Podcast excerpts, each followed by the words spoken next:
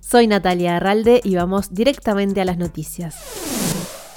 China prohibió Clubhouse, la red social más popular del momento. Durante las últimas semanas, miles de usuarios chinos pudieron utilizar la aplicación de audio chat sin ningún problema, pero en vísperas del Año Nuevo chino, el acceso a la red fue bloqueado. Clubhouse, que solo funciona en el sistema operativo de los iPhone y con previa invitación, ya no se puede descargar de la App Store en China y todo parece indicar que correrá la misma suerte que otras aplicaciones creadas en Estados Unidos como Twitter, Facebook y también Google, que no se pueden usar. Los usuarios chinos cuentan con servicios similares que tienen el respaldo del gobierno. Clubhouse funciona desde hace un año, pero una semana atrás estalló en popularidad después de que el fundador de Tesla, Elon Musk, interviniera en uno de sus chats. En China se volvió codiciado en algunos sectores, al punto que las plataformas de comercio electrónico del país se ofrecían invitaciones por 500 yuanes, un equivalente a 65 euros.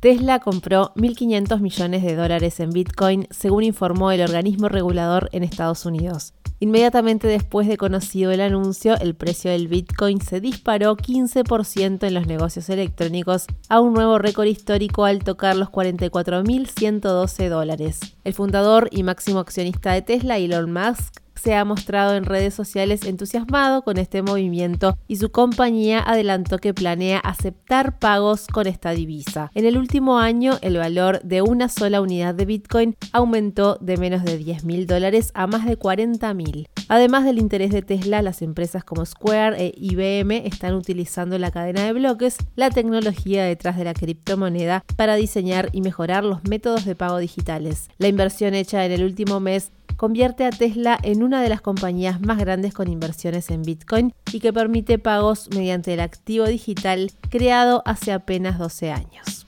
Mientras tanto, la criptomoneda rival Ethereum también avanza a un ritmo récord y subió un 6% por encima de los 1.700 dólares, un máximo récord.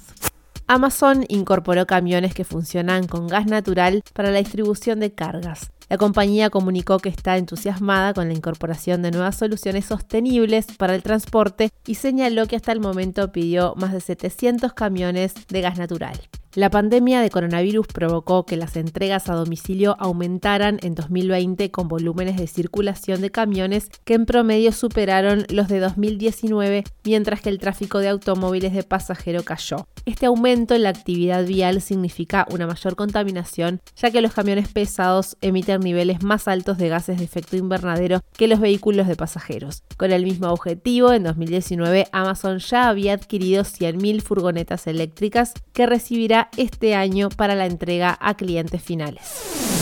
Roboto News es parte de Dovcast. Te invitamos a seguirnos en www.amenazaroboto.com, arroba amenazaroboto y facebook.com barra amenazaroboto.